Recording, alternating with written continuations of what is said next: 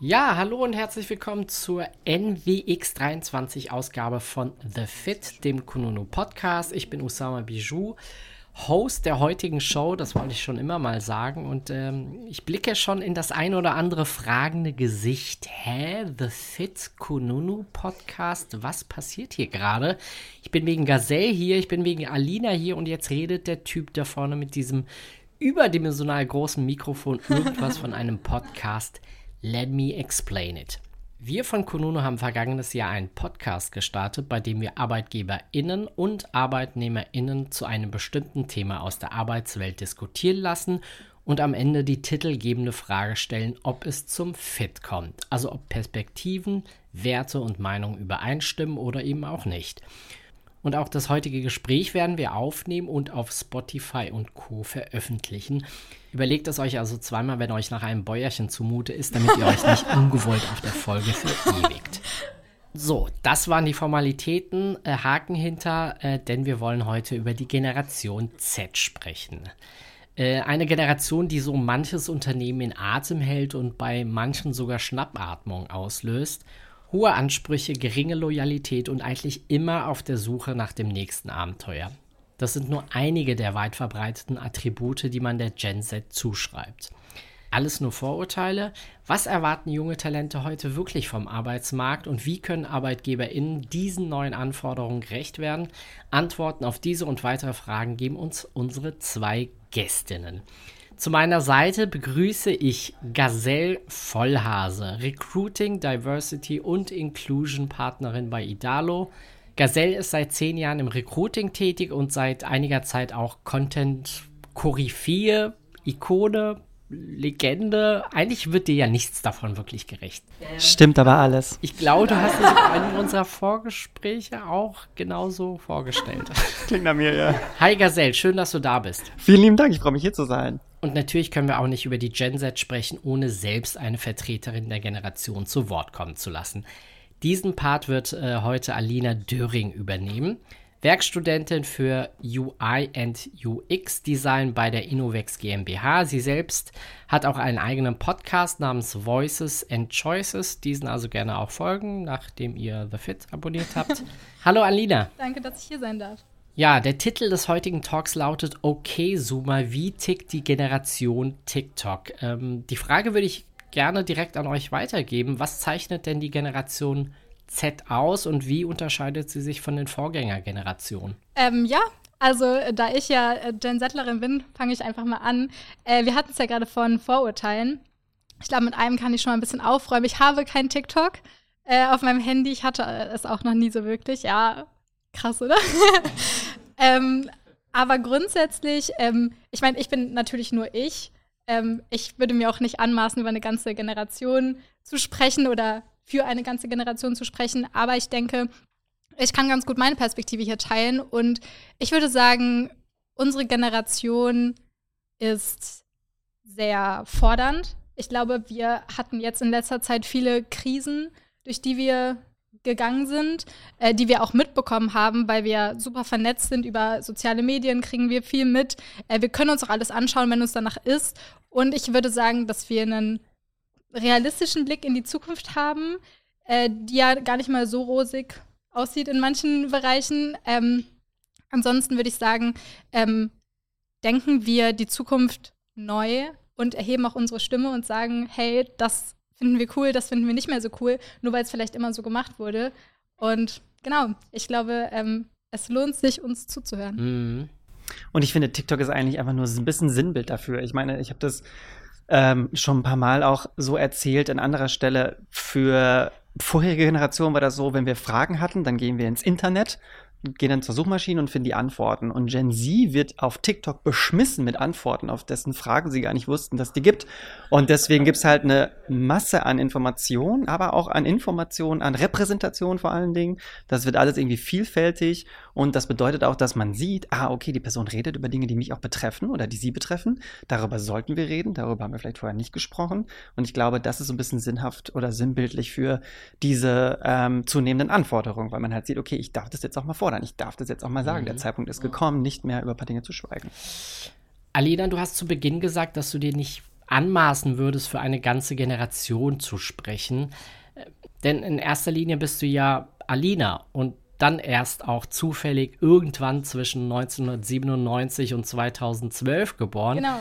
Ja. Fühlst du dich da manchmal ein Stück stigmatisiert durch die Attribute, die man einer ganzen Generation zuschreibt, Voll. die aber vielleicht gar nicht auf dich zutreffen, besonders die negativen? Du hast ja jetzt einige positive ähm, Facetten aufgezeigt. Ja, ich kann auch ein paar negative sagen.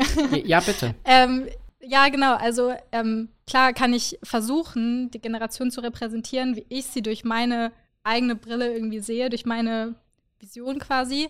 Ähm, aber es gibt so viele Bubbles auch in der Generation wie in allen anderen auch. Ich meine, Vorurteile, die die Babyboomer-Generation irgendwie mittragen muss, wird ja auch nicht allen gerecht. Und ich glaube, so typische Vorurteile, die ich für mich selber zumindest nicht annehmen kann, ist dieses ähm, faul, kein Bock auf Arbeit, weil das stimmt einfach nicht. Ich habe mega Bock zu arbeiten. Ähm, aber, und vielleicht, also kommt es auch daher, ich, was wiederum stimmt, ist, dass ich Anforderungen habe an meine Arbeit, weil Arbeit ist ja so ein großer Teil auch von unserem Leben, allein zeitlich gesehen. Und ich möchte in meinem Beruf, also in diesem Lebensbereich, mir selber ähm, Bedingungen schaffen, unter denen ich gerne arbeite.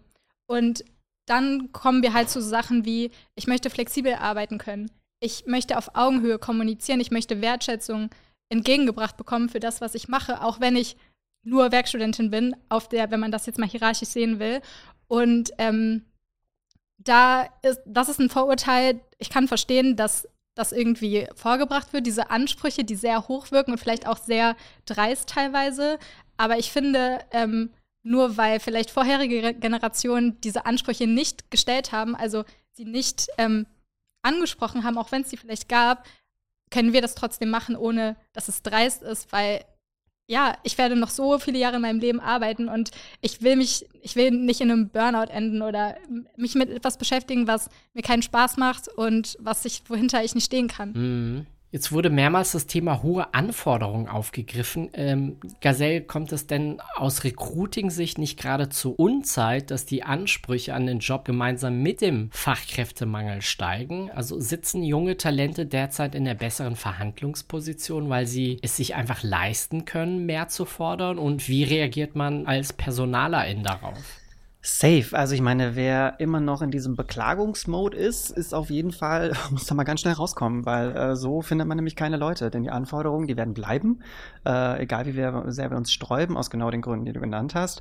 Ähm, und wir dürfen auch nicht vergessen, also ich bringe auch immer gerne, das ist vielleicht so ein bisschen, das bringt das Gemüt wieder so ein bisschen zur Ruhe. Ich denke mal daran, vor zehn Jahren, als ich angefangen habe, war Gen Y auf dem Arbeitsmarkt und alle so, was, ihr wollt Work-Life-Balance, ihr wollt doch nur nicht arbeiten. Und hallo, ihr, wir finden alle unsere Work-Life-Balance heute geil, oder nicht? So, ne? Für die habe ich gekämpft. So. Und jetzt kommt die, jetzt kommt die, so, danke, danke dafür erstmal. Äh, und jetzt kommt die Gen Z und die haben auch total sinnvolle Dinge, die sie heranbringen. Ich meine, wir hatten jetzt Covid, wir haben alle remote gearbeitet. Es funktioniert halt auch, flexibel zu arbeiten und außerhalb irgendwie des Wohnorts zu arbeiten und so weiter. Und das schafft auch einen Mehrwert und eine Lebensqualität, die nicht alle Personen gleichermaßen zu schätzen wissen müssen. Manche dürfen auch gerne ins Office gehen, aber diese Flexibilität, die müssen wir einfach sehen und ähm, das auch annehmen. Und das ist für uns alle, glaube ich, auch was Gutes. Und im Recruiting verstehe ich schon, dass das äh, überwältigend sein kann, weil das halt irgendwie gefühlt täglich was Neues ist. Ich komme auch nicht immer hinterher, aber ich meine, da müssen wir durch so. Und es wird auch noch wahrscheinlich immer schneller und im TikTok-Rhythmus noch äh, für uns verrückter werden, was da alles noch so kommt an Anforderungen, was wir uns gar nicht erdenken können gerade. Mhm. Ja, was auf viele Unternehmen sicher zukommen wird, ist die hohe Wechselbereitschaft bei jungen ArbeitnehmerInnen. Ähm, das zeigen auch die Ergebnisse zweier Forsa-Studien von Xing und Olify. Demnach sind sogar knapp 50 Prozent aller Gen Zler offen für einen neuen Arbeitsplatz. Jetzt die Frage ans Publikum. Was meint ihr? Was sind die häufigsten Gründe für die Wechselbereitschaft? Werft mal einfach irgendwas in den Raum rein. Wenig Wertschätzung, ja. Nachhaltigkeit. Hm. Ja, keine Entwicklungsmöglichkeit, der Wunsch, andere Erfahrungen zu sammeln. Mhm, okay. Ah, aus der hinteren Reihe habe ich Gehalt gehört. Und das ist auch tatsächlich der am häufigsten genannte Grund für die Wechselbereitschaft. War für mich auch ein wenig überraschend. Ähm, tatsächlich würden 49 Prozent wegen einem nicht zufriedenstellenden Gehalt den Job wechseln. Ähm, mit 42 Prozent liegt Stress auf Platz 2 und 27 Prozent geben die Führungskräfte als Grund für den Jobwechsel an. Äh, was sagt das über die Gen Z, dass ihnen das Gehalt so wichtig ist? Ähm, sind junge Talente vielleicht profitorientierter, als man denkt, oder kennen sie einfach ihren Marktwert? Ja, also mehrere Punkte, die mir dazu einfallen. Punkt eins: es wird alles teurer gerade. Ich suche gerade in Stuttgart eine Wohnung. Forget it. Äh, ich brauche also klar brauche ich dann Geld und ist mir Gehalt wichtig, äh, damit ich leben kann, basically. Äh, auch Thema Inflation. Ähm, und grundsätzlich ähm, würde ich sagen, ähm, dass wir nicht unbedingt nur monetär getrieben sind, beziehungsweise vielleicht bis zu einem bestimmten Punkt, ähm, dass das wichtig ist und das ist ja auch eine Form von Wertschätzung. Ich meine, wenn ihr habt bestimmt alle schon mal in Gehaltsverhandlungen äh, geführt, so das ist das ist eine Form von Wertschätzung in, in so einem Gespräch. Ähm, und das ist wichtig und äh, das ist ein wichtiges Thema auch ähm, für später, für die, für die Altersvorsorge. Ähm, aber was, was man mit Geld nicht kaufen kann, sind Werte von einem Unternehmen. Und das sind diese, diese Sachen, die die Arbeit dann wirklich arbeitswert machen. Weil wenn ich in einem Unternehmen bin, wo eine toxische Arbeitskultur herrscht, wo mir keine Wertschätzung entgegengebracht wird, wo ich nicht auf Augenhöhe kommunizieren kann, dann bringt es mir auch nicht, nichts, wenn, wenn dieser Arbeitgeber mir 10.000 Euro mehr im Jahr bezahlt. Äh, das ist es mir einfach nicht wert. Und ich glaube, dass das so ein Ding ist, wo wir als Generation dann sagen, dann wechsle ich den Job, weil ganz ehrlich, wa warum, wofür soll ich, wofür soll ich das ertragen, wenn, ähm, wenn ich woanders eben weil gerade alle Leute irgendwie äh, Stellen zu besetzen haben, warum sollte ich da bleiben? Mhm. Gehalt ist dann hier auch wichtiger Ausdruck der Wertschätzung. Ist ein, ist ein Ausdruck der Wertschätzung, aber halt bis zu einem bestimmten Punkt. Ja, und vielleicht noch ergänzen, ich meine, für die, also von außen betrachtet, für die Boomerinnen-Generation hat es sich vielleicht auch noch ein bisschen anders gelohnt. Man ist arbeiten gegangen und dann gab es noch ein Haus. Ähm, ich meine, klar, das war nicht leicht abzubezahlen. Das war auch damals schon im Verhältnis selbstverständlich teuer und auch ein Achievement. Ähm, aber das hat sich womöglich anders gelohnt als heutzutage, ähm, wo die Großstädte einfach wahnsinnig überfüllt sind. Dann kommt die Generation Y, die idealisiert die äh, Arbeit, weil ich brauche das große Y, tolle Werte und was vertrete ich, so Purpose in meiner Arbeit. Und dann kommt Gen Z und denkt sie so, was ist das hier für ein Purpose? Ich kriege keine Wohnung in Berlin mit dem Paycheck. So, ich brauche mindestens ein Taui mehr und dann lohnt sich das für mich zu kommen. Äh, und da würde ich auch sofort den Job wechseln. Ich, also, was du gerade gesagt hast, mega wichtiger Punkt, was es sich lohnt. Also, wenn ich den, wenn ich quasi das erreichen will, was meine Eltern zum Beispiel erreicht haben, ein Haus zum Beispiel, in dem ich aufwachsen durfte, ich muss so viel mehr dafür tun, damit ich überhaupt dahin komme, weil alles, weil das halt gar nicht mehr die Preise sind, die es damals waren. Und dann fange ich halt an, mich zu hinterfragen, ist es das mir überhaupt wert? Brauche ich eigentlich dieses Haus? Sind diese Werte, die mir da vorgelebt werden, überhaupt meine Werte? Ähm, und im Umkehrschluss, wenn ich feststelle, hm, das ist jetzt vielleicht gar nicht mehr so mein Modell, was ich gerne leben möchte, was ich mir für meine Zukunft vorstelle, dann bin ich auch nur bis zu einem bestimmten Punkt auf das Geld angewiesen, weil ich das dann dafür gar nicht mehr brauche und mir dann denke, okay, da ist mir wichtiger, dass, äh, dass ich vielleicht die Welt sehen kann oder dass ich vielleicht nicht 80 Stunden arbeiten muss, äh, um mir dann so ein Haus leisten zu können, ähm, sondern die Zeit nutze, vielleicht auch in private Projekte zu stecken.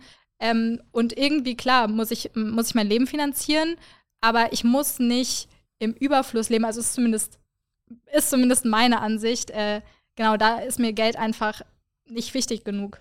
Da ist mir meine Zeit zum Beispiel viel wichtiger. Ja, da höre ich auch ein wenig raus, dass das Wohlstandsversprechen, das mehrere Generationen Orientierung und Motivation gegeben hat, dass dieses einfach nicht mehr gilt. Also das Einfamilienhaus oder das Haus am See mit Hund und vielleicht die Yacht, wenn das Gehalt mal etwas höher ausfallen sollte, diese Vorstellung dieses äh, seligen Ruhestands, auf dem man hinarbeitet, die ist einfach ein wenig aus der Zeit gefallen. Ähm, wir haben hinsichtlich Gen Z auch mal das Stimmungsbild auf Kununu versucht einzufangen und sind dabei auf folgende Bewertungen gestoßen, die ich euch gerne vorlesen würde. Ähm, für gewöhnlich spricht diese meine Kollegin Nadja in Wien ein, die ist aber heute nicht da. Daher werde ich jetzt äh, kurz meine Stimme verstellen.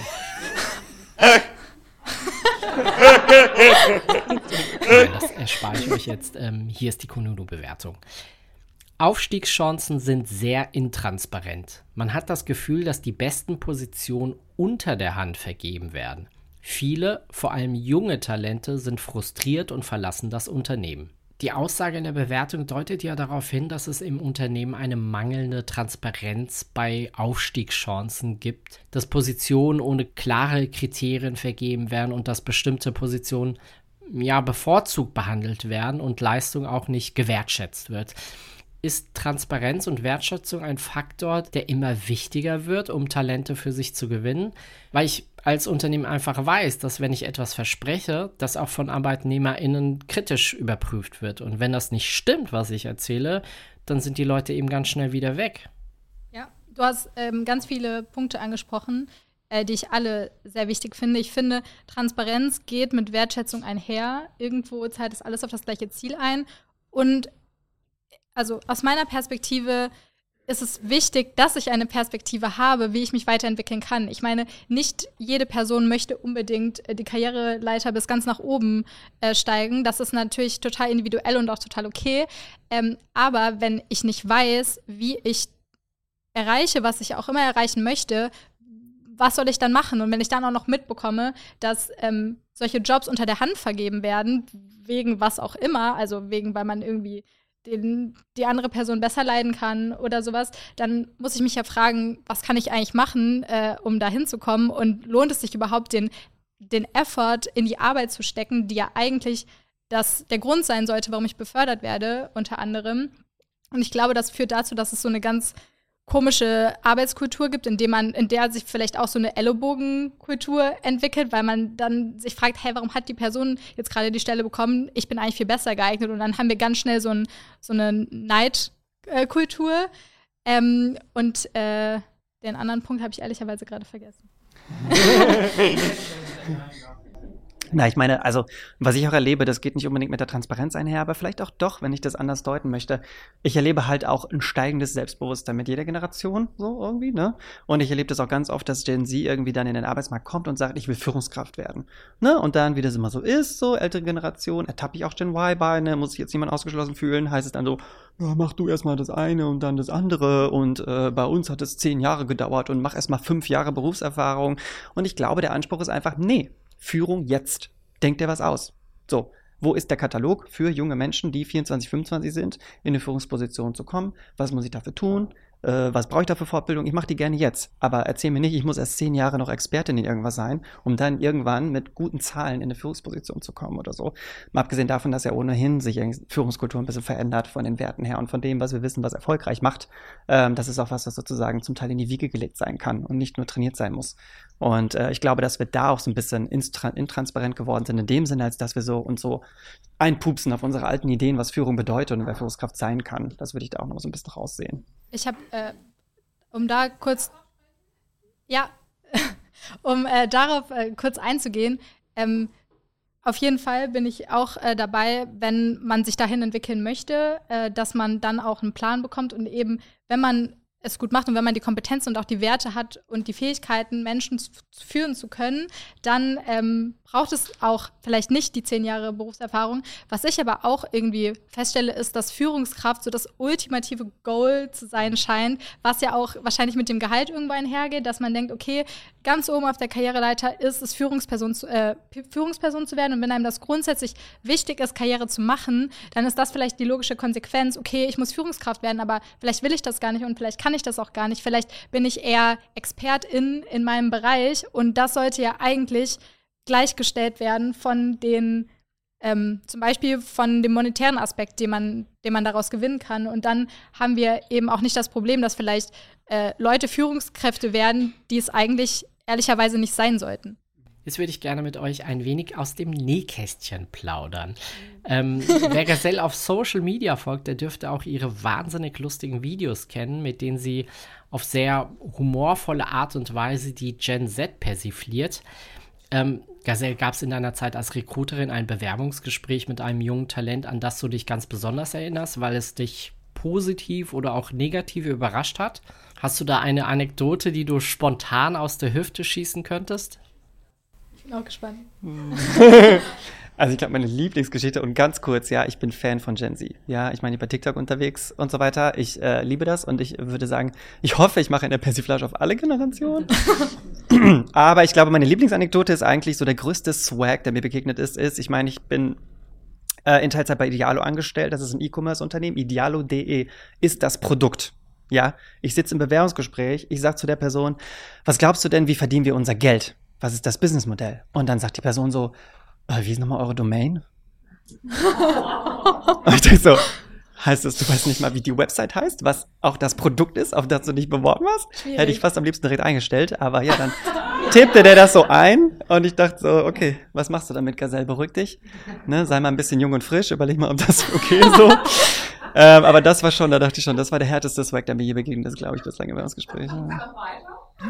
Es hat, es hat inhaltlich nicht gepasst, tatsächlich, ganz ehrlich. da kamen wir nicht zusammen. Fachlich war das leider schwach. Ja. Sehr schön. Und Alina, wir hatten in den Vorgesprächen ja auch schon über deine Erfahrungen in zwei Bewerbungsgesprächen gesprochen. Du kannst mhm. ja sowohl von einem Best als auch von einem Worst Practice berichten. Was ist dir da genau widerfahren? Natürlich ohne Namen zu nennen. Nee, ich nenne keine Namen. Ähm, auch nicht vom Guten, nein, schon. ähm, ja, und zwar sind beide ähm, Practices quasi äh, gleichzeitig passiert. Also es war in einem Bewerbungsprozess. Ich hatte mich bei zwei Unternehmen beworben. Äh, da habe ich mich, ich habe mich tatsächlich auch nur bei den Unternehmen beworben, für die ich wirklich arbeiten wollte. Ich habe es mir vorher ganz genau angeguckt, was da, ähm, was die Möglichkeiten sind, was die Perspektive ist, wie die auch aufgestellt sind, die Werte. Und habe mich auch nur beworben, wo ich mir dachte, okay, komm, da willst du wirklich arbeiten. Und äh, dann hatte ich ähm, bei beiden Seiten Gespräche, Telefoninterviews und sowas. Das lief einigermaßen parallel. Und äh, beim ersten Unternehmen, die haben mir dann gesagt, ähm, ja, äh, schau mal, also das war ein cooles Gespräch, es hat äh, passt, passt gut von unserer Seite. Wir haben, du bist jetzt aber so unsere erste Bewerberin. Wir haben noch ein paar so in der Pipe. Und ähm, aber wenn sich was bei dir ändert, ne, wenn es irgendwie konkreter wird, weil ich habe es auch transparent gesagt, dass ich halt noch ein anderes Gespräch führe, ähm, dann melde dich doch bei uns. Und dann war ich so, ja, okay, also fair, dass ihr euch noch die anderen Leute anhören wollt, kann ich verstehen, alles gut.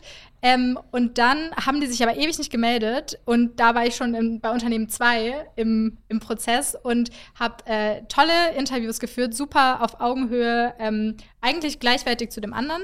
Und dann ähm, nach dem, es war erst ein Telefoninterview und dann ein, ähm, ein Fach, Fachgespräch quasi und Firma 2 hat mich eine halbe Stunde nach diesem Fachgespräch angerufen. Die haben gesagt, es hat so gut gepasst, wir wollen dich einstellen, hast du Lust anzufangen? Und ich war erst so, äh, kann ich darüber nochmal nachdenken? Aber, ne, also ich war total überfordert, aber das hat halt gezeigt, wir wollen, wir wollen mit dir zusammenarbeiten, während Unternehmen 1 äh, quasi gesagt hat, ja, aber wenn es konkreter wird, wir wollen dich halt warm halten, so ein bisschen, ne? Äh, wenn es konkreter wird, dann melde dich doch nochmal, weil vielleicht wollen wir es dann doch oder was auch immer da der Gedanke war. Und ähm, ich habe sogar noch gedacht, äh, ja, aber jetzt muss ich denen ja erst zuerst Bescheid sagen. Und dann im zweiten Moment dachte ich mir, Alina, ganz ehrlich, das hat so gut gepasst. Die haben dir eine halbe Stunde danach, haben die dich angerufen nach Feierabend. Klar, klar fange ich da an. Also das war so ein bisschen im gleichen Prozess, wo ich mir dachte, was soll ich jetzt? Dem Unternehmen 1 nochmal schreiben. Ich brauche das auch gar nicht irgendwie, dass sie, nur damit ich jetzt höre, ja, wir hätten dich auch eingestellt. Scheiß drauf so. Mhm. Und dann war es auch, äh, hat sich als richtige Entscheidung rausgestellt. Ja. Ja. Also ich, genau, die haben sich nicht mehr gemeldet. Ich habe dann abgesagt und habe und habe gesagt, ähm, ja, also ich weiß, ich sollte mich irgendwie noch mal melden, aber das ist, also die Anfrage ist direkt danach quasi gekommen, also das Angebot mehr oder weniger. Ich nehme das jetzt an und äh, danke für eure Zeit und ne, dass, dass, es, dass die Gespräche und alles. Und dann haben sie sich nochmal gemeldet und gesagt, ja, sorry, äh, wir können deine Entscheidung auch voll gut nachvollziehen. Äh, von uns war es blöd. Ähm, halt schade. Aber ich meine, alles cool, ne? Das äh, ist ja auch gar kein Problem. Aber es war halt, es waren halt auch Zeichen, die dann für sich sprechen, finde ich. Gazelle, hast du schon mal jemanden warm gehalten? Mir blutet das Recruiterinnenherz, wenn ich solche Storys höre, natürlich so. Und gleichzeitig weiß ich auch, dass es, ich meine, es gibt halt Menschen, mit denen man zusammenarbeitet, die brauchen dann immer nochmal einen Vergleich oder so. Ne? Die denken sich, oh, eigentlich passt alles, aber mein Bauchgefühl sagt mir so. Ne? so. Da bin ich natürlich ganz nervös, aber ja, das ist nicht das erste Mal, dass ich so eine Geschichte höre. Ja. Schade eigentlich, oder? Total. Also ich denke auch, wenn wir eine Person gut finden und wir haben nur eine gesprochen, dann denke ich immer, bitte stell die einfach ein. Ja. Die Person ist der Fit, dann ist es der Fit. Podcast Punk. Gern geschehen. Gern geschehen. Was für eine Überleitung. Wir haben uns wirklich nicht abgesprochen, aber das passt perfekt zu unserer obligatorischen letzten Frage. Kommt es zwischen euch zu einem Fit und wenn nicht, äh, was braucht es noch, damit ihr euch näher kommt? Also ich würde dich einstellen. wenn du dir TikTok installierst. Okay, Deal. Aber wir müssen auch zusammen eins machen.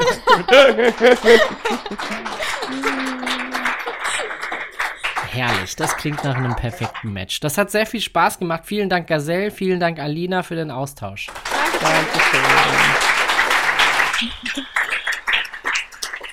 Ja, das war's von uns. Äh, Folgt The Fit gerne auf Spotify und Co. Euch noch viel Spaß auf der NWX. Toodaloo. Danke.